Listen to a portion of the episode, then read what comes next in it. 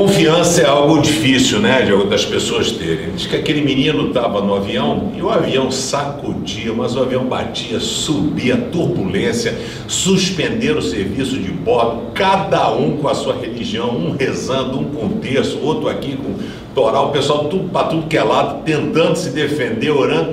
E tinha um menino de uns oito anos, mais ou menos, ele estava com a canetinha, a mesinha aberta, desenhando, fazendo desenho, tranquilo, assobiando, e o cara desesperado do lado.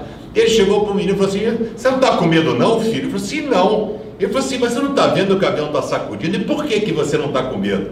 Ele falou assim: Eu não estou com medo porque eu confio no piloto. O piloto é o meu pai.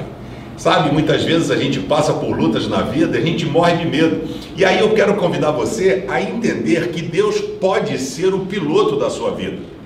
O apóstolo Paulo passou por inúmeras lutas e ele disse aqui na sua carta em 2 Timóteo 1, verso 12: É por isso que sofro essas coisas, mas eu ainda tenho muita confiança muita, não é pouca, pois eu sei em quem tenho crido e estou certo que Ele é poderoso para guardar até aquele dia aquilo que Ele me confiou. Paulo era um cara obstinado, Paulo era um cara determinado, Paulo era um cara forte, mas ele sabia que a força, que a confiança dele estavam depositadas no lugar certo, que é em Jesus Cristo. Aonde você tem depositado a sua confiança? Em quem você tem descansado? Confie e descanse naquele que pode ajudar você, Jesus Cristo. Valeu? Se inscreve no canal, dá um joinha e compartilhe com seus amigos.